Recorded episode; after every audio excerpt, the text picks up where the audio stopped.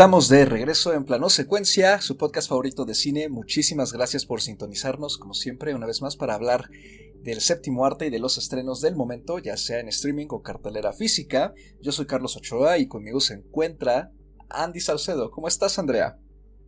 Hola, ¿qué tal? Muy bien, muy contenta, casi como siempre, cuando las películas nos gustan o nos disgustan, pues hay que estar contentos. Al final vamos a tener una charla bien diferente, bien única el, día de hoy. Entonces esperemos que, que nos acompañen toda esta emisión. También se encuentra con nosotros Anita Escárcega. ¿Cómo estás, Anita? Hola, muy bien. Mm, también muy contenta, muy a gusto el día de hoy, en esta tarde-noche lluviosa que es perfecta para hablar de cine. Y como bien dijo Andy, eh, vamos a hablar, eh, vamos a hacer un programa tantito diferente.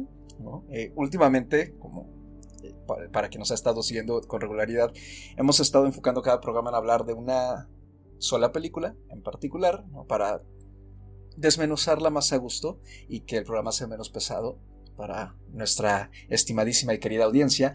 Pero en esta ocasión vamos, decimos hacer un ejercicio que ya habíamos hecho un poquito hace sí, ya tiene dos años, ¿no? Eh, con una película que se llama Gloria, en la que si bien no hablamos de la original, sí comentamos un poquito la comparación entre esa versión del 2019, que fue la que se comentó en el programa, con la del 2013, que es de Chile. Y pues en esta ocasión vamos a hacer un poquito lo mismo. Vamos a tocar el tema de los remakes estadounidenses de películas extranjeras que por una, que por pues el talento de quienes, está de, quienes están detrás de ellas eh, han conseguido una buena recepción tanto por parte del público como la crítica internacional y esta tendencia que tiene Estados Unidos a hacer su propia versión para, digamos, llevar la historia.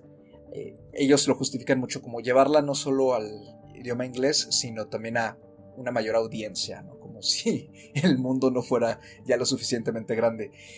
Y es el caso de El culpable, de Guilty, un thriller danés dirigido y escrito por Gustav Moller, que se estrenó en el Festival de Sundance del 2018, en la sección justamente de cine dramático internacional, y fue distribuido después, hace tres años, por Magnolia Pictures. Fue además la selección de Dinamarca para la entrega de los premios de la Academia número 91 y llegó a la lista de las 15 finalistas, no quedó en, la, en las 5 nominadas al final, pero sí venía como con mucha, digamos, eh, venía bastante bien encaminada la película para convertirse en una de las favoritas y así fue y tuvo su estreno aquí en México justamente en abril, si no mal recuerdo, del 2019. Fue cuando llegó más o menos a cartelera mexicana, estuvo en la Cineteca Nacional. La película está protagonizada eh, pues, por Jacob eh, Sedergren, y cuenta con un elenco de voces, ¿no? El resto del reparto son solo voces, entre ellos eh, Jessica Dinesh, Omar Shargawi y Johan Olsen. La versión gringa hace prácticamente lo mismo, está dirigida por Antoine Fuqua y cuenta en el protagónico con Jake Gyllenhaal y está acompañado por las voces de Peter Sarsgaard, Ethan Hawke, Paul Dano y Riley Keough y fue estrenada y distribuida por Netflix el pasado primero de octubre, justamente a raíz de pues que gustó mucho la, versión original en Estados Unidos y entre ellos al director, ¿no? que pensó que podía ser un buen tratamiento de la historia, así como a una de las productoras detrás de esta historia. En sí, eh, el culpable de Guilty, que en danés se dice algo así como Den Skildig, nos cuenta la trama de Asger, un oficial de policía de Copenhague que trabaja en la oficina de llamadas telefónicas de auxilio, de primer, de auxilio, ¿sí? y recibe una llamada eh, que lo hace, pues, le trastoca toda la noche, ¿no? Trabaja en el turno, en el turno nocturno, eh, no sabemos bien por qué está ahí, ¿no? Es como un policía que está, digamos, un poco resentido de estar ahí trabajando Está esperando a que termine su turno para poder irse y llega la llamada de una mujer que parece ser que está secuestrada. En el caso de la película gringa es exactamente lo mismo, nada más que el nombre del protagonista cambia a Joe. Andy, cuéntanos rápidamente, ¿qué te pareció vamos a hablar un poquito primero de la versión original, de, la danesa. ¿Qué te pareció la película eh, de Gustav Mahler? O sea, si la tuviera que definir en el momento en que la terminé de ver, porque bueno, yo, yo la vi este año, pero la vi en enero, justo estaba recordando que la vi en enero. En ese momento que terminé de verla, me pareció exquisita. O sea, me pareció una maravilla que fuera un guion tan bien hecho que no necesitara yo ver nada más que al protagonista siguiendo esta historia, o sea, a la persona que está contestando un teléfono y que nos está llevando paso a paso por una historia eh, bien angustiante, eh, bien realista, ¿no? Porque te imaginas que claramente estas personas que trabajan en, en estos servicios reciben llamadas así, ¿no? Entonces, puedes sentir ¿no? Eh, esa vibra de, de, la angustia que están viviendo tanto las personas que están, eh, bueno, en este caso la mujer secuestrada, ¿no? que así inicia, como la persona que está atendiendo la llamada y que por más que tenga que ser una persona profesional y mantener la calma y guiar y, tratar de solucionar, ¿no? apoyar, eh, es un ser humano que, que, que claramente se ve afectado y que claramente se involucra, ¿no? Entonces, eh, terminas de ver esta película y la verdad te das cuenta de la magia de un guion, ¿no? Que cuando está bien hecho, cuando está bien estructurado, que, las películas no necesitan ser, eh, ya lo hemos, eso sí lo hemos mencionado aquí, ¿no? A lo mejor tener miles de efectos, cientos de escenas, complejidad visual, ¿no? O sea, hay mucho, hay para todo, ¿no? Hay estilos, hay formas de contar las, pues, todas estas historias que hay, ¿no? Porque las historias son infinitas.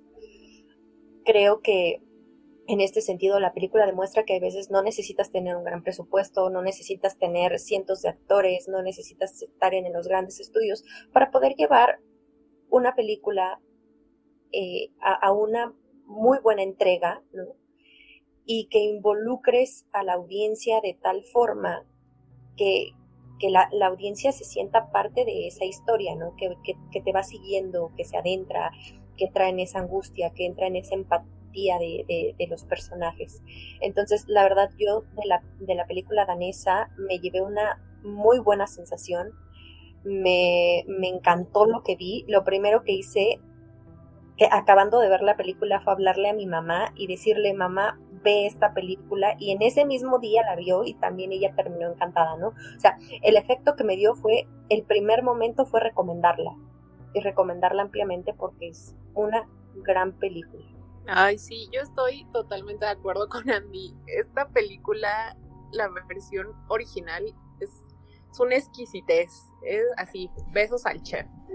Es una película que, de verdad te mantiene al filo del asiento, que de verdad te mantiene en un estado de tensión constante. Y es una película además súper sencilla, ¿no? es una película que, incluso podría decirse que es una película muy humilde.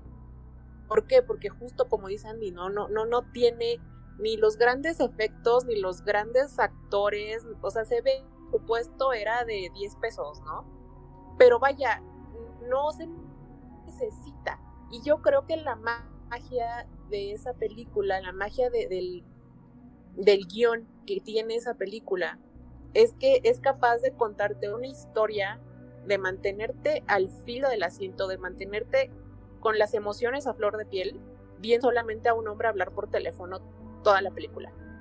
Y yo creo que eso, yo no sé, o sea, yo no puedo recordar otra película que me haya tenido en esa situación con, con tan poco, pues, ¿no? O sea, y yo, yo esa película de verdad terminé casi gritando, o sea, una película de verdad maravillosa.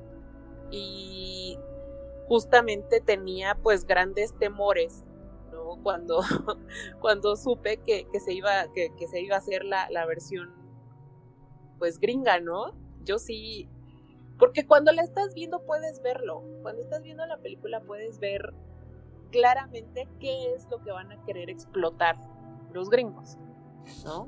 Y bueno, si quieren ya de eso hablamos después, pero de, de, la, de la versión original, la verdad es que yo me quedé con muy buen sabor de boca, también yo la recomiendo ampliamente.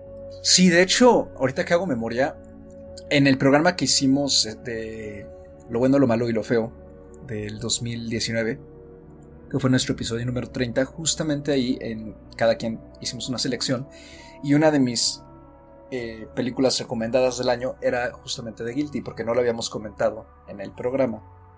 Y qué bueno que la versión de Netflix nos ha dado el pretexto para hacerlo, porque en efecto yo estoy muy de acuerdo con las dos. La película vale mucho la pena.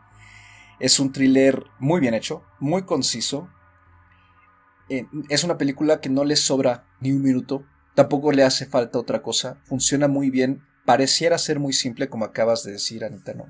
Es solamente una, una sola eh, locación, un solo personaje en pantalla prácticamente y que todo se resuelve mediante voces, de llamadas telefónicas. Y sin embargo es muy fuerte porque los temas que trata, que son principalmente la culpa y el tratar de, digamos, compensar una culpa mediante acciones impulsivas de rescate, y, más en un miembro del cuerpo policíaco, la forma en que lo trata el director y la película misma es muy poderosa y es muy sutil al mismo tiempo. Y cada giro se siente... Sí tiene giros, por supuesto, pero ninguno de ellos se siente prefabricado, ninguno de ellos se siente que está de más. Y al contrario, como que el guion está construido de una forma muy natural que la película poco a poco se va desdoblando y conforme alcanza su clímax, todo es como una progresión bastante lógica a partir de un montón de errores que sí cometió el protagonista y que la audiencia, junto con él, pensó que eran pues la forma correcta de resolver las cosas, a la par de que vamos descubriendo también algo que carga el protagonista detrás consigo mismo, ¿no? De acciones del pasado que, que lo siguen atormentando un poquito. Aunque yo creo que eso de atormentando no es tanto, es más bien como que está eso ahí y es un buen elemento para hacernos dudar exactamente de la calidad moral del propio protagonista. Eso es lo que a mí más, más me gusta. Además de que técnicamente, eh, yo me acuerdo cuando la vi en la cineteca y la mezcla y edición de sonido estaba tremenda. O sea, es maravilloso el trabajo detrás de ahí de, audio para poder realmente transportarnos a todo lo que estaba escuchando él con los audífonos, ¿no? Es, eh, las llamadas en las que, por ejemplo, se conecta con esta mujer no es necesario verla a ella en la vagoneta blanca por, por las calles y la carretera para estar ahí. Nos lo consiguen transmitir mucho mediante la voz, los actores y mediante pues, toda la edición. Eso a mí me pareció muy muy padre. Y en efecto fue una de mis películas favoritas de ese año. Y creo además que pues vale mucho la pena eh, más que nada porque pues, es un gran ejemplo de que el cine internacional no tiene propuestas muy buenas, que no tiene nada que pedirle a las respuestas, a las propuestas hollywoodenses, ¿no? Al contrario, pueden enseñarnos mucho. Justamente creo que un problema de Hollywood es este, esta idea de que más es más, Y al contrario, el culpable nos muestra que menos es más y, funciona de maravilla. En ese sentido creo que también por eso me gustó mucho y, y como ustedes os lo acaban de decir, yo la recomendaría ampliamente. Hay una película que se llama Locke, del 2013, con Tom Hardy, que maneja una idea bastante similar. Es un hombre que va contestando un montón de llamadas por teléfono en un auto. También es bastante buena. Entonces, The Guilty tal cual no es novedosa en ese sentido. Pero nos demuestra que este tipo de historias sí enganchan mucho al público y que cuando funcionan justamente apoyándose de su fuerte, es como más se quedan en la mente del espectador. No así creo yo es el caso de la versión estadounidense que acaba de salir. Híjole, a ver si, me doy a entender porque lo tengo aquí muy en, la mente de, que me surgió ahorita, ¿no? claramente hay películas y ahora hasta series ¿no? que, están tocando un poco este tema, tratando de llevarlo a la acción, al suspenso, a estas historias verdaderas, ¿no? que es lo que, lo que yo mencionaba, seguramente estas personas que trabajan en el 911 o que trabajan en los servicios de emergencia en varios países en el mundo, eh, atienden este tipo de llamadas constantemente, ¿no? Y las historias siempre van a ser interesantes. Eh, podemos ver hace no muchos años, creo hay una película también de Halle Berry donde ella es igual, ¿no? Trabaja para el 911 y contesta y también ahí parece que un secuestro o algo, ¿no? Entonces, ahí hay una, eh, hace creo que no mucho, también hay una serie que se llama 911 como tal, ¿no? Que, eh, que hasta ha tenido creo que hay por ahí una nominación o dos en algún premio y que pues cada capítulo es precisamente este tipo de, de, servicio, ¿no? En donde ya direccionan a los bomberos, a, las, a los policías y eso, ¿no? Pero creo que si bien en este caso el, pues el tema, ¿no? La historia es importante, creo que también en este caso de la película danesa, el cómo lo cuenta el, el actor que, que, que, vemos en pantalla, ¿no? todo lo que hay en el trasfondo sutilmente puesto sin que el personaje principal sea el foco completo de la película, ¿no? Sino la historia que, estamos viendo, que él está siguiendo y que vamos con él, ¿no? Y cómo va tomando ciertas decisiones y que si bien el personaje, pues sí, va a tener ahí eh, una historia propia, ¿no? Familia, eh, a lo mejor era un policía, ¿no? O sea, hay cosas este, pistas, ¿no? Que te van dejando de, de, que al final esa noche él, pues, eh, él se siente, se siente como que esa vibra que, que él no está a gusto con algo, ¿no? Se siente como, como que ha tenido un mal día, pues, o ha tenido problemas últimamente en el trabajo, en la vida, o qué sé yo. Pero al final del día lo importante siempre es cómo está reaccionando en ese momento ante una situación tan delicada y, y tan eh, pues difícil, ¿no? Para cualquier ser humano porque al final del día hay mucha responsabilidad que recae en él, ¿no? Y si consideramos todos estos otros programas o películas que ya hemos mencionado, muchos de ellos tienen este toque Hollywood, ¿no? Muy espectacular o muy eh, la musiquita que, que, tiene que ser como con cierto estilo y los super policías que contestan y, o sea, como que hay cositas ahí que, que se les, que, que, ya no se sienten natural, que no se sienten sutiles, que no se sienten eh, que roban protagonismo, ¿no? O sea, más bien están robando.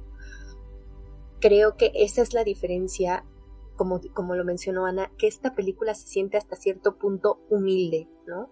Que, que, que se siente muy, que, que fluye, y que está también insertadas estas sutilezas y que está también seleccionado el actor, eh, las voces que, que, que nos nos están transmitiendo constantemente esta angustia o estos giros o todo lo que, que no creímos ¿no? E, en, el momento porque estamos tan metidos que ni siquiera nos da tiempo de empezar a, especular, ¿no? como muchas veces lo podemos hacer con ciertos thrillers o, o con ciertas eh, películas en donde hay mucha acción y entonces dices, ay, seguramente va a pasar esto, seguramente va a pasar lo otro. No, con esta película no hay tiempo para que empieces a hacer suposiciones, ¿no? Eh, estás tan en el momento que, estás tomando las mismas decisiones, que estás escuchando lo mismo que está escuchando el protagonista. Y creo que eso es lo que hace una gran diferencia entre esta versión eh, de Guilty, eh, la danesa, con incluso, ahora que vamos a empezar a hacer esta comparativa, con eh, la película gringa, que ya empieza a tener estas inserciones de película gringa, ¿no? Entonces, ya ahí si quieren empezar a, hacer esta comparativa, pero creo que sí era como importante resaltar porque eh, The Guilty se, eh, es diferente en ese sentido a otras películas que puedan tocar este tema. No, de hecho estoy muy de acuerdo con lo que acabas de decir y, y en parte también porque es justo, creo yo, ahí destaca el gran trabajo del actor, ¿no? De Jacob Sedergren, que creo que él, sin pues hacer gran tampoco histrionismo, nos trabaja muy bien él con, con, la mirada y con el tono de voz, que es cierto, ¿no? Eh, en los, los, daneses, ¿no? Y, y, la forma que está hecha la película sí suelen tener, digamos, como una actitud muy fría ante las cosas, ¿no? Incluso ante una situación alarmante, parece ser que guardan mucho la compostura y quizá en ese sentido, pues como que generalmente, ¿no? Estando más acostumbrados al modelo gringo, ¿no? De, de este tipo de thrillers, de repente no es que le haga falta emoción, es que simplemente es frialdad, ¿no? Pero a mi gusto ese es justamente uno de los puntos más fuertes de la película. desnuda como que la historia hacia lo más básico del thriller ¿no? y lo más esencial y por eso mismo funciona solita, no, no es necesario añadir otras cosas y su actuación sí me parece que es eh, lo que sostiene en gran parte toda la película porque sí hay cambios sutiles tanto en la forma en como él va mirando todo a su alrededor y hacia sí mismo porque poco a poco él empieza a conflictuarse y también eh, como él modula su voz y cada vez va como conteniéndose más porque cada vez está a punto de perder más el control que al inicio, ¿no? Que lo vemos todo tranquilo, por ejemplo.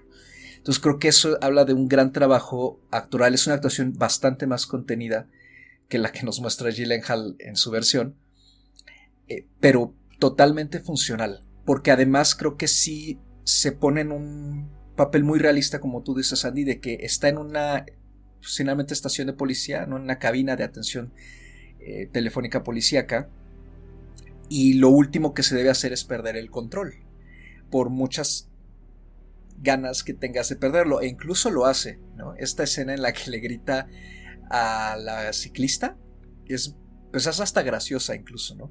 Porque te das cuenta que él está, está saliéndose de control y que ya está él ahí mismo fallando con la atención que se supone que él debe de dar y pues eso es todavía antes de descubrir qué otras cosas trae él cargando. Pues justamente pensando en todas estas cosas que ya mencionamos, que fue lo que más nos gustó de la versión original de la película danesa. O sea, pensando en la sencillez, en la actuación, ¿no?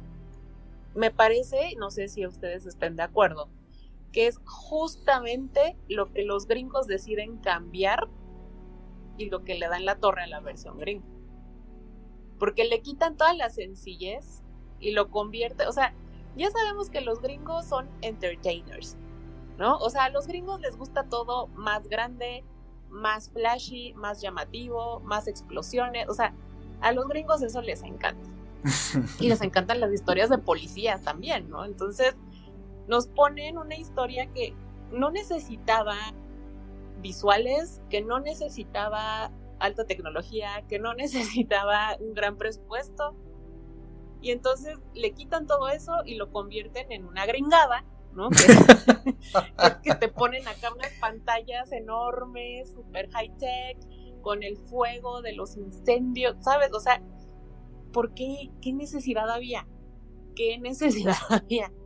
Y luego tomamos la actuación pues del policía, ¿no? En la película original, que como ya bien mencionaste, es una actuación muy contenida, es una muy buena actuación, pero muy contenida, muy creíble, muy humana.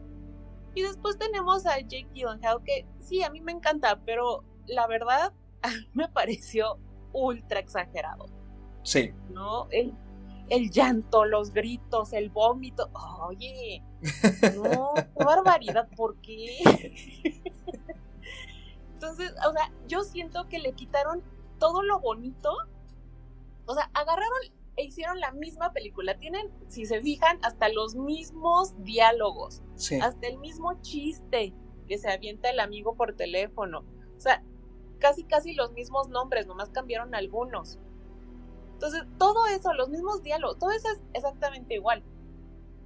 Pero le quitan todo lo valioso, todo lo que hacía a la película original una película muy buena. Le quitan todo eso, lo convierten en otra cosa. Y el resultado es una cosa que además cambia el fondo, cambia el fondo de la película, cambia el foco de la historia que nos estaban contando originalmente. Además de que la pone en un contexto en Estados Unidos, que si quieren más adelante hablamos de eso, pero el contexto en el que lo ponen pone el foco totalmente en la historia del policía. Ah, sí, no, no, no, sí, sigue con eso. O sea, de una vez hay que sacarlo, síguele, síguele. En carrera. o sea, es que estamos en, Los Ángeles, ¿no? Están los incendios en Los Ángeles. No sé si ustedes recuerden las noticias, pero en Los Ángeles ha habido muchos disturbios, muchas manifestaciones por la violencia policial porque los policías matan civiles, sobre todo si son personas de color. Entonces tenemos a un personaje que en teoría debería estarnos generando cierta empatía o cierta simpatía y termina siendo todo lo contrario, al menos en mi caso, yo lo que terminé pensando es, este ser humano es una porquería. O sea, y, le quito todo el foco a la historia que nos, que nos tendría que haber estado contando, que era la historia de la mujer secuestrada. O sea, eso pasa totalmente a segundo plano. Y nos quedamos con, con el personaje de Jake Gyllenhaal que, pues, es una basura, ¿no? Entonces, no, no, a mí de verdad la versión americana me pareció una cosa no solo innecesaria, sino hasta ofensiva, la verdad. Andy.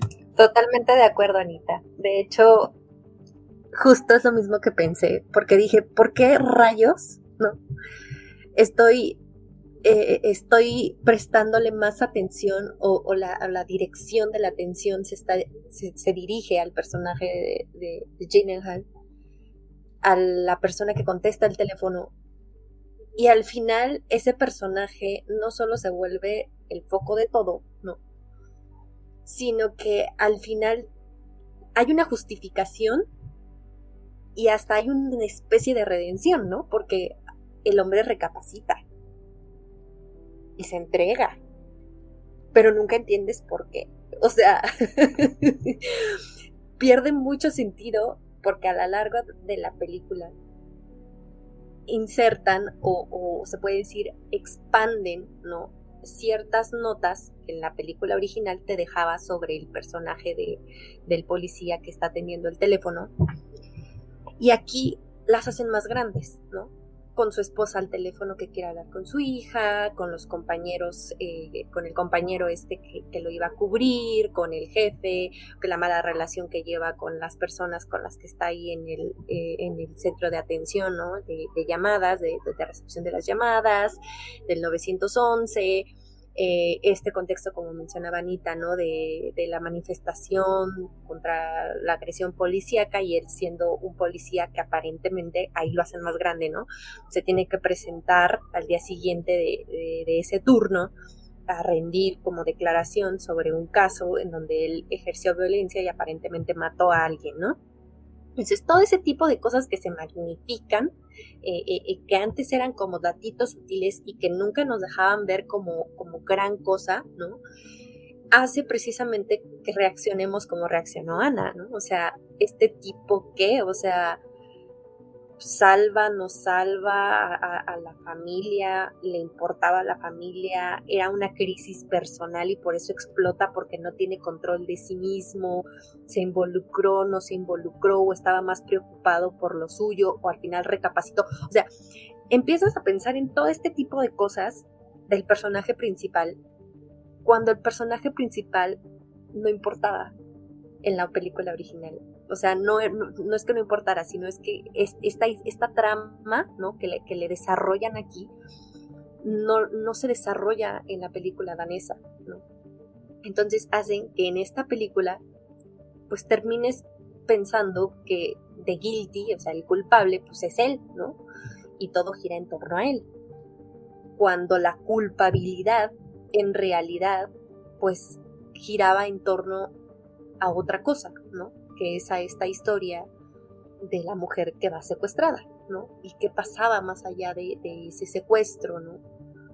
Creo que, como dice Anita, aquí no entiendo, o sea, no entiendo por qué existe un remake en, este sentido, ¿no? Porque no aporta. Entiendo que, responde a, a esta, no quiero decir necesidad, pero sí a, este mercado, ¿no? O, a esta, no quiero decir, este comercio, ¿no? Que, está realizando eh, la industria en, Estados Unidos y en otros países, ¿no?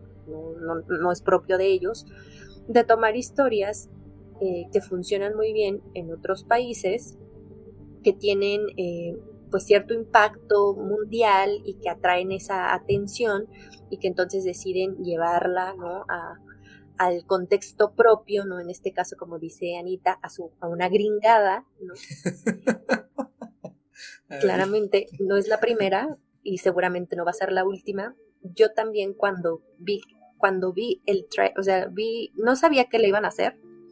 Vi el tráiler ya, ya, ya con Gyllenhaal y todo, o sea, ni siquiera lo vi completo, me parece un insulto. Después dije, ok, es Jack Gyllenhaal y además va de productor y dije, bueno, veremos si la veo. Al final, a por, pues, a propósito de este de esta emisión, ¿no? Y creo que como ejercicio nos, nos sirve mucho, ¿no? Hacer esta comparativa y poder hablar precisamente de, de estos remakes que están haciendo y que seguramente, este, hace ratito les recordaba, ¿no?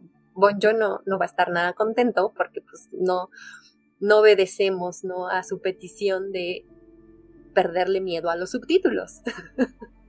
¿Por qué necesito ver una película francesa hecha con actores mexicanos para ver la historia, ¿no? Para entender la historia, porque necesito ver, peor aún, películas españolas que hacen en México, ¿no? Eh, para identificarme con la historia, ¿no? O sea, creo que, que en este sentido, el hacer una película danesa, ¿no? Que funciona muy bien, como, como ya mencionaba, ¿no? en este contexto hasta cultural, ¿no? de, de, cómo son ellos, los daneses, enfrentando este tipo de situaciones. No necesitaba yo verla en inglés, ¿no? con, con un actor como Jack Gyllenhaal, que, que a mí también me encanta, pero la verdad es que aquí no, ni él, ni a él lo rescato por completo.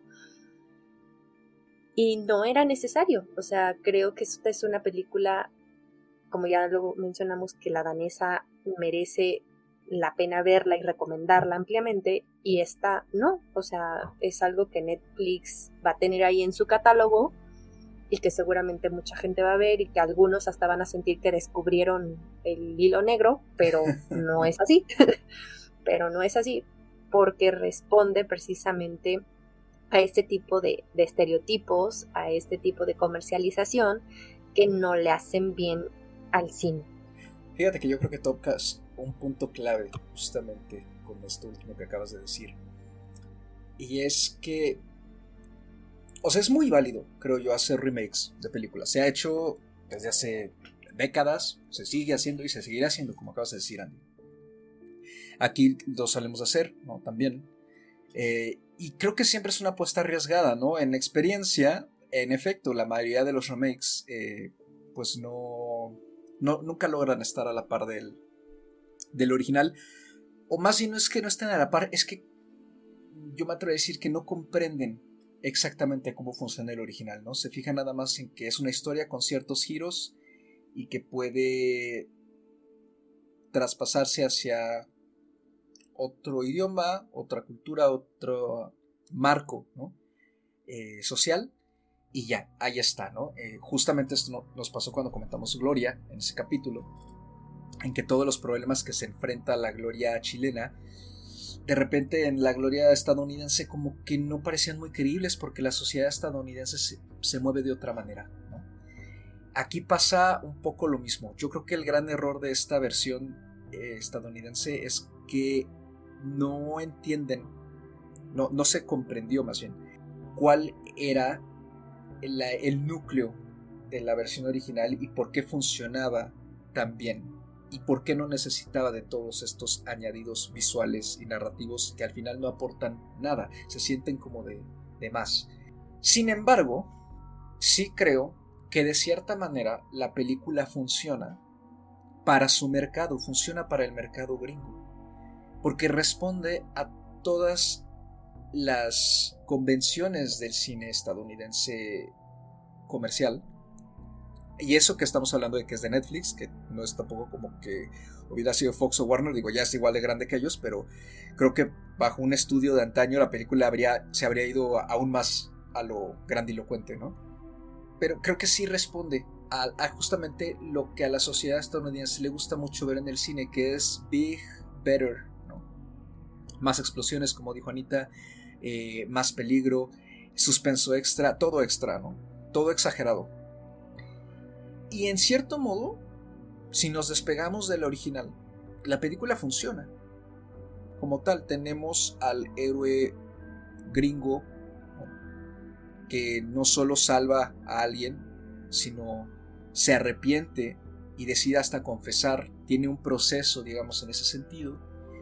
Y no solo eso, hasta evitó muertes, porque en esta versión el bebé mágicamente está vivo, ¿no? A pesar de lo que, lo que sabemos que le pasa, porque se rescata mucho también esta versión, pues, escapista, ¿no? Que, que se le suele adjudicar al cine, de que, pues, por muy malas que estén, muy mala que esté la situación, al final haya un final feliz, O un final en el que no haya tanta muerte o tanta destrucción. Independientemente de si, porque vamos, aquí Joe si, si, confiesa y va a ir a la cárcel, ¿no? En la danesa no sabemos exactamente qué va a pasar, porque no importa. Entonces, aquí como bien dijo Ana, se le da ese cambio de enfoque y hacerla que toda la historia sea solamente respecto al policía y a lo que él está cargando. Y creo que en ese sentido, pues sí, funciona. Pero ya no, obviamente, responde a, al mensaje o a la forma en que está trabajando el discurso Gustav Moller en la versión danesa. En ese sentido, yo me atrevería a decir que es un, es un remake eh, pues que logra funcionar para conectar con la audiencia con la que se propone conectar. Sin embargo, lo, lo tiene que hacer mediante una manipulación y, el trastocar eh, los preceptos de la película para ajustarse a lo que quiere presentar, a lo que quiere comunicar más bien. Eso es triste porque a mi gusto, y es aquí donde, donde lazo con lo que tú acabas de decir, Andy, le resta esa universalidad al cine, ¿no? a la universalidad del arte, que justamente creo yo, en lo personal, la magia de, de este arte es que puedes conectar con una película y con una historia y con otras personas sin importar qué tan lejos estemos en cuestión de distancia y en cuestión de culturas y en cuestión de idiomas. Apela mucho a la universalidad y yo creo que este tipo de reinterpretaciones hechas sobre todo para responder a ciertos, a, ciertos estímulos que van más allá del artístico, sino que más bien van como hacia lo, lo económico, por ejemplo, ¿no? O sea, vamos a hacer esto para sacar dinero a partir de, de aquí, ¿no? Me parece que no hacen más que restarle eso, ¿no? Quitan esa posibilidad de conexión universal con otras personas, con otras culturas, y en lugar de abrir barreras, ¿no? que es el pretexto que se utiliza mucho para estos remakes, ¿no? de llevar la historia a nuevos horizontes, a mí me parece que lo cierra. Porque más bien evita que la sociedad conozca nuevos horizontes. Porque se les presenta todo de una manera muy masticada y trabajada para que a la sociedad meta, en este caso al estadounidense, pues se le haga pasar un buen rato y no se le incomode solamente se le sorprenda y no vaya más allá de eso. Y yo creo que el cine, pues sí, es cierto, es entretenimiento, pero también sí puede ir muchas veces más allá. Y pues desgraciadamente esta versión no lo decide hacer. Esta, esto que, mencionaste de lo del bebé, híjole, cómo me dio coraje, ¿eh? O sea, es que los gringos de verdad que a todo le tienen que poner a su quitar, ¿no? Le tienen miedo a la realidad, ¿no? Sí, claro, o sea, no te pueden mostrar una historia que es cruel, que es triste, que es, que es, que es un drama, porque vaya, porque es una tragedia y que son cosas que pasan, ¿no? Pero ellos no, no te lo pueden mostrar porque no pueden permitirse que un héroe no salve a alguien, ¿no? Y eso, híjole, o sea, es una vez más otra gringada. Eso que hicieron, o sea, además, ¿no te parece también totalmente inverosímil? O sea, te están diciendo que tal cual le sacó las serpientes a un bebé. Ay, pero sobrevivió. Ay, no inventes. No, no, no, no, no. Te juro, yo sí de muchos corajes, ¿eh? De verdad que yo sufrí. Sufrí muchísimo. Es que a partir de los 15 minutos, ¿no? Que a los 15, 10 minutos de que empezó la película es cuando empiezan esas gringadas, como dices, ¿no? Eh, primero empiezan como muy sutiles. Y ya después se van haciendo más explícitas hasta que dices, ay, o sea, es que esto no hacía falta. ¿no? Claro, o sea, si alguien no ha visto la original, pues está bien, ¿no? O sea, qué padre. Pero sí creo yo, como, como dijo Andy, ¿no? Hacer este ejercicio es de ver ambas, es, eh, es muy interesante porque nos permite ver cómo la historia está manipulada para justamente tener que ser pues como que lo que acabo de decir, ¿no? Como que responder a otro tipo de, eh, digamos, requisitos o necesidades incluso para, esta, para, para otra sociedad distinta, ¿no? Porque la, la película está como mucho más condescendiente, mucho más sanitizada, mucho más obvia. Eso creo que a mí también fue parte de lo que me molestó en ese sentido, ¿no? Eh, sí creo que, por ejemplo, la versión danesa no nos acerca tanto a la cara de Asger, porque no hace falta, ¿no? Siempre lo tenemos como a la misma distancia de la cámara. A veces sí lo hace, pero en esta versión yo noté que había demasiados acercamientos al rostro de Gyllenhaal, pero no porque fuera necesario, sino porque tenemos que realmente ver que él la está pasando mal con los ojos, porque él sí es un actor muy expresivo y eso le ayuda mucho a vender su actuación. Pero como él ya es muy expresivo y se nota desde lejos, a mí todos esos eh, close-ups me sobraron, me parecían querer enfatizar un efecto dramático que lo volvió demasiado exagerado. Y así la película eh, cinematográficamente tiene ciertas decisiones que no hacen más que pues demostrar esa exageración, como por ejemplo el, el, añadido del incendio, que no hacía falta, ¿no? Sí, es como para crear más tensión en la habitación simplemente, ¿no? O sea, si tuviera como que describirlo de una forma más simple, supongamos, ¿no? La, la versión danesa eh, el protagonista está peleándose con alguien por teléfono y es una conversación muy tensa y el enfoque está en la conversación, punto. Y la versión gringa sería esa misma conversación, pero además al protagonista se le está quemando un sartén, le están tocando la puerta, el, Pedro, el perro está ladrando intermitentemente y muy fuerte y además hay un taladro en el fondo, ¿no? Sí, muchas cosas de más, la verdad. Y a ver si, si recuerdo bien, porque eh, la danesa la vi en enero y ya se me fueron un par de detalles. Pero incluso esto que, que tiene como que asma y que necesita el inhalador y eso es como mi cara era de ¿qué? O sea, no, no me parecía relevante.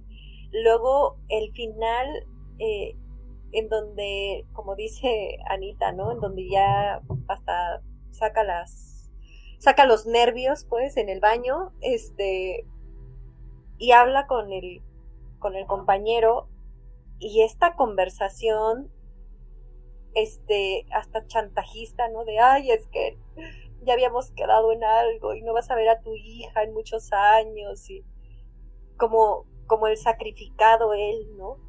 Es que lo victimiza mucho la película. Ajá, exacto, o sea, le construyen al personaje de, de Gyllenhaal no solo como mencionas tú Carlos en tomas no en estos acercamientos sino en detalles y en cosas que no que expanden no que, detalles que, antes eran pues detalles ahora los expanden y luego aquí le meten detalles innecesarios no como lo del inhalador como lo del teléfono que, que hasta le hacen un acercamiento al teléfono y sale la foto de su hija. O sea ese tipo de de cosas, ¿no? Mm, que no me, que, que, que, no me gustan, son cosas que le construyen para justificarle, ¿no? Para decirle, ay, es que los policías que agreden a las personas que se manifiestan contra el abuso policíaco, pues son seres humanos, ¿no?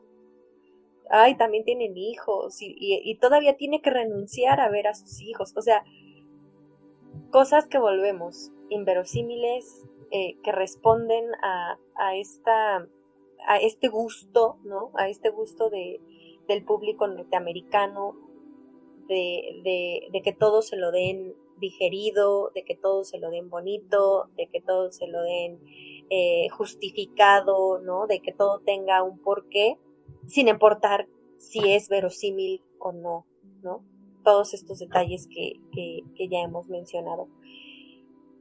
Estoy muy de acuerdo contigo, Carlos, cuando dices que, que si hacemos de, de lado esta, esta gran afición ¿no? que, que nos hemos generado a la película danesa y vemos esta película de forma aislada, ¿no? como, como un blockbuster genérico, hasta podría ser, pues bueno, ¿no? O sea, funciona, eh, estoy completamente de acuerdo, pero a su vez pierde mucho, o sea, se vuelve algo, algo más del montón.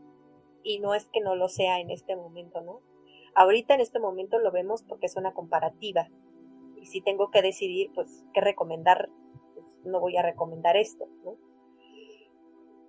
Pero la verdad es que pues pasa de largo. La verdad es que pierde todo atractivo fuera de que el protagonista sea Jack Gyllenhaal, que una de las voces sea Ethan Hunt.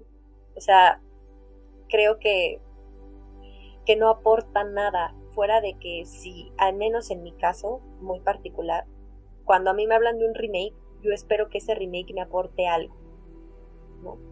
Muy independientemente de eso, volvemos al punto de ver esto como algo aislado, se vuelve algo genérico con una buena idea que no es original, ¿no? Porque ya lo hemos mencionado. Pero de ahí en fuera no va más, o sea, incluso como producto que responde a un público norteamericano ávido de este tipo de contenidos, porque para, para este tipo de, películas de, de héroes, ¿no? Y de antihéroes, eh, policías y persecuciones policíacas, pues hay, hay muchas de, de desde Silvestre Stallone, John Claude Van Damme, este mismo Jason Statham, todos ellos hacen películas de, de, este estilo por montones, ¿no? O sea, de este estilo de, del antihéroe, de este estilo de, de la redención, de, del hombre arrepentido que hace algo malo como policía y que luego pues ¿no? Todo se, puede decir que, se le perdona porque salva a alguien. Creo que, que se volvería una más del montón, ¿no? Creo que incluso siendo un remake, su valor está y estará de donde proviene. Pues justo pensando en eso, yo quise hacer el experimento y yo la película, la de Netflix, la vi con una persona que no había visto todavía la danesa esperando justamente, vaya, adelantándome a que yo ya veía venir, yo ya veía venir lo que iba a suceder Las conmigo, ¿no? Sí, sí, sí, o sea, yo ya, desde que estaba viendo la danesa, lo pensé, dije, esto, los gringos ya sé lo que van a hacer con esto. Pero bueno, entonces yo la vi con una persona que no había visto la danesa y al final le pregunté pues sus, sus impresiones y justo me dijo, no me gustó, no me gustó porque me parece que es una película que está hecha como para justificarte, justo lo que decía Andy, ¿no? Como para tratar de justificar o tratar de darle una humanidad a un policía que mató a alguien, ¿no? O sea, para un policía que ejerce la violencia policíaca, el abuso policíaco, ¿no? Sobre todo pensando pues una vez más en el, en el contexto que le dan, porque yo creo que sí es muy a propósito, ¿no? O sea, eso no, no fue un accidente que nos lo pusieran en Los Ángeles y justo en la época de los incendios, ¿no? Claro. Justo tú, tú al principio preguntabas como por qué ponerlo en lo de los incendios. Bueno, si, si recordamos era justo al mismo tiempo que estaba sucediendo, ¿no?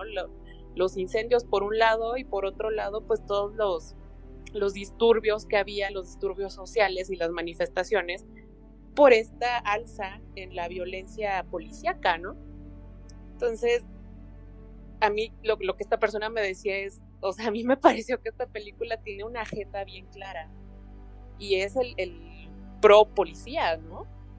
Y, yo eso no lo había pensado mientras le estaba viendo hasta que, pues sí, vaya, pensándolo sin, sin haber visto, vaya, sin tomar en cuenta la película danesa, pensando nada más en esta como un, como un algo independiente, como un algo aparte, a mí sí me parece que tiene una agenda política muy clara.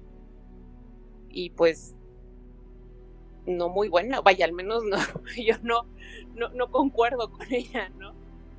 No, claro, y aquí entramos ya al terreno de cómo, en efecto, ¿no? Justamente sí se puede utilizar el arte y el cine para como, transmitir discursos y, y, como bien dices, ¿no? agendas y vender ciertas ideas, e ideales y valores a, la audiencia ¿no? y a la sociedad en general.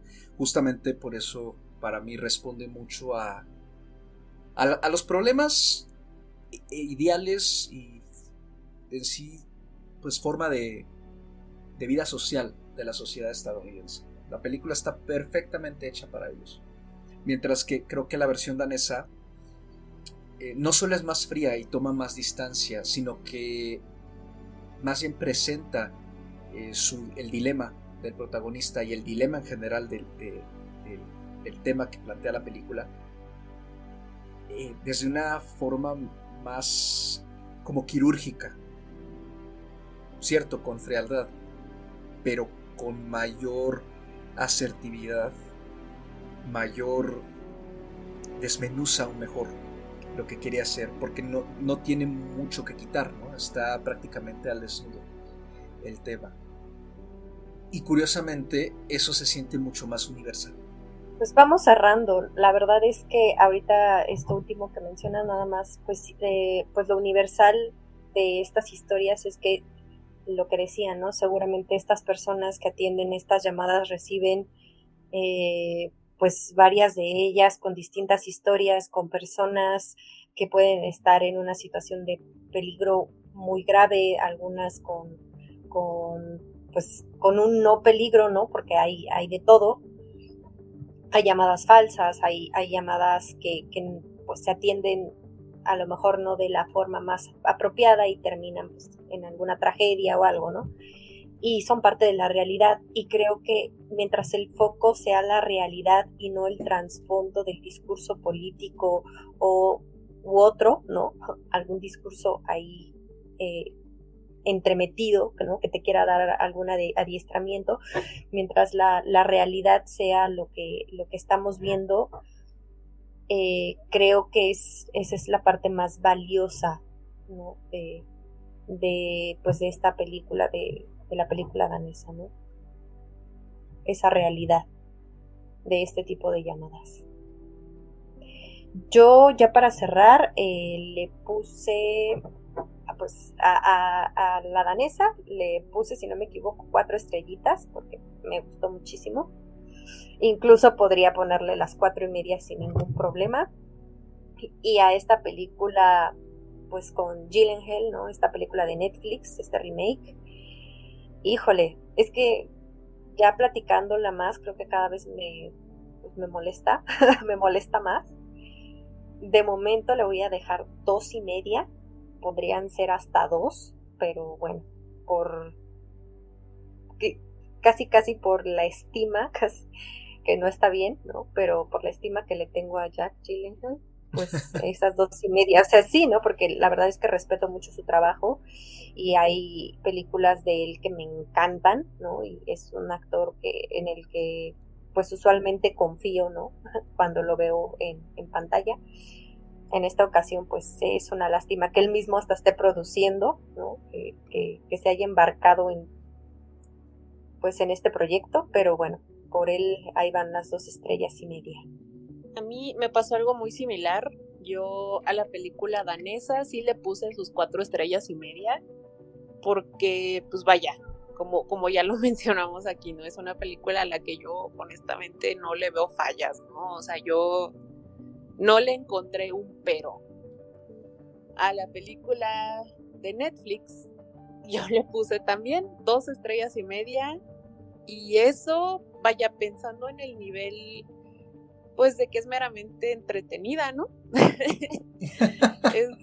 o sea, más allá de eso, honestamente. Hasta cuando se vuelve pues indignante, ya a partir de ahí ya no. Insultante. Sí, exactamente, exactamente. Entonces, pues, y lo mismo, ¿no? O sea, también me parece que, que es un actor que, que, que, tiene también mi respeto, que generalmente si yo veo que él está en una película, pues es una película que yo sin duda voy a ver. Pero pues sí, me, pasa exactamente igual que Andy, ¿no? O sea, como que es por el puro cariño que tiene este actor, que yo también le puse dos y media, pero pues sí, ciertamente podría, podría ponerle aún menos. Sí, yo estoy igual. O sea, yo para la versión danesa me voy con cuatro estrellas cerraditas, ¿no? La recomiendo muchísimo. Mientras que la versión de Netflix, pues simplemente porque como que el esqueleto de la historia funciona, ¿no? En, términos de suspenso y giros. Eh, o sea, me voy por las dos y media también. Eh, Digamos como que la mitad de eso funciona. Y, aparte el cariño ¿no? que, le tenemos a Jake Gyllenhaal, pero fácilmente la película pierde, pierde mucho. Pierde mucho. Y, como bien dijo Andy, ¿no? Este, rescatando lo que dice Boyoro, no hay que tenerle miedo a los subtítulos. Eh, creo que aquí en México estamos un poco más abiertos en general a, a, ver este pues cine que no sea, solo estadounidense, ¿no? Eh, sí hay una oferta muy amplia y el remake, por ejemplo, el, el remake eh, a, español, a, una versión mexicana, sí se hace con varias películas, ¿no? uno de los ejemplos más recientes ha sido Perfectos Desconocidos, pero bueno, porque esa película italiana tuvo remakes hasta para dar y regalar, ¿no? Está el español, está el francés, está el de México, hay uno tailandés, uno de China, creo, hay como nueve remakes. Y, se entiende muy bien, este... Vamos, o sea, se, es válida, ¿no? El, el pretexto o la motivación de querer llevar la historia, como ya se comentó. Pero creo que sí hay que tener muy en claro cuáles son precisamente aquellos aspectos que hacen a la historia lo que es. ¿no? Y que no ese llevar la historia a una, por ejemplo, audiencia mexicana, como lo fue el caso de Perfectos Desconocidos, fue simplemente cambiar, hacer tropicalizar los chistes y punto. No, no, no tenía nada más eh, en ese sentido. Entonces sí creo que recomendaría ver las dos, justamente para, como hemos hecho en este programa, reflexionar sobre cómo están trabajando a veces los remakes, eh, particularmente estadounidenses, ¿no? De querer tomar historias exitosas y hacerlas como propias de ellos. Y cómo es, se contrastan ¿no? con otras perspectivas eh, cinematográficas y por qué funcionan y por qué no funcionan. Y pues yo creo que con eso ya cerramos esta emisión, que ha quedado pues bastante cargadita, ¿no? Yo creo de, reflexiones. Eh, por primera vez en bastantes episodios no va a haber recomendación para este programa justamente porque creo que estarán de acuerdo, ¿no? La recomendación es más que nada eh, el culpable, ¿no? La, versión danesa de Gustav Möller. ¿O no, chicas? De acuerdo. Y creo que esa solamente estaba en Claro, ¿no? No sé si, en claro hay alguna plataforma más. Sí, bueno, en Claro, para que la puedan ver. Hay muchas facilidades ahí en Claro, según tengo entendido. Entonces, pues vale muchísimo la pena. Claro Video y si no, también anda perdida por ahí en internet, buscando en, en lugares alternativos, por así decirlo. Andy, ¿dónde te podemos encontrar? A mí me pueden encontrar Twitter Instagram como arroba Padme. Ahí pues eh, comparto información lo que pues relevante, bueno, que yo considero relevante, de, estrenos, de películas, eh, donde pues también me pueden compartir si estuvieron de acuerdo conmigo o no, ahí, nos, ahí me pueden encontrar, me pueden escribir. A mí me pueden encontrar igualmente en Twitter o en Instagram como arroba animalceluloide y pues sí, o sea, igual, ¿no? Igual yo comparto pues un poco de todo, ¿verdad? No nada más de cine, la verdad es que hay de todo un poco y pues siempre estoy ahí, siempre estoy muy al pendiente. Y a mí me pueden encontrar en Twitter también como arroba Mr. Carlos Ochoa, el 8 con un dígito y una A minúscula después. Ya saben, cualquier eh, comentario, duda, sugerencia será bienvenido o bloqueado según sea el caso. y este programa junto con todos los más lo pueden encontrar en Spotify, iTunes, Google Play, Anchor y demás plataformas eh, de podcast donde suelen escuchar eh, sus programas favoritos. Muchísimas gracias como siempre por sintonizarnos. Síganse cuidando mucho si van a carteleras presenciales, ya saben, con todas las medidas, o si van a seguir disfrutando de la oferta en casa, pues con toda la comodidad de su sofá y la botana que elijan, o el café, también se vale ver cine con café, para la película sea, sea el caso. De nuevo, muchísimas gracias por escucharnos. Hasta la próxima.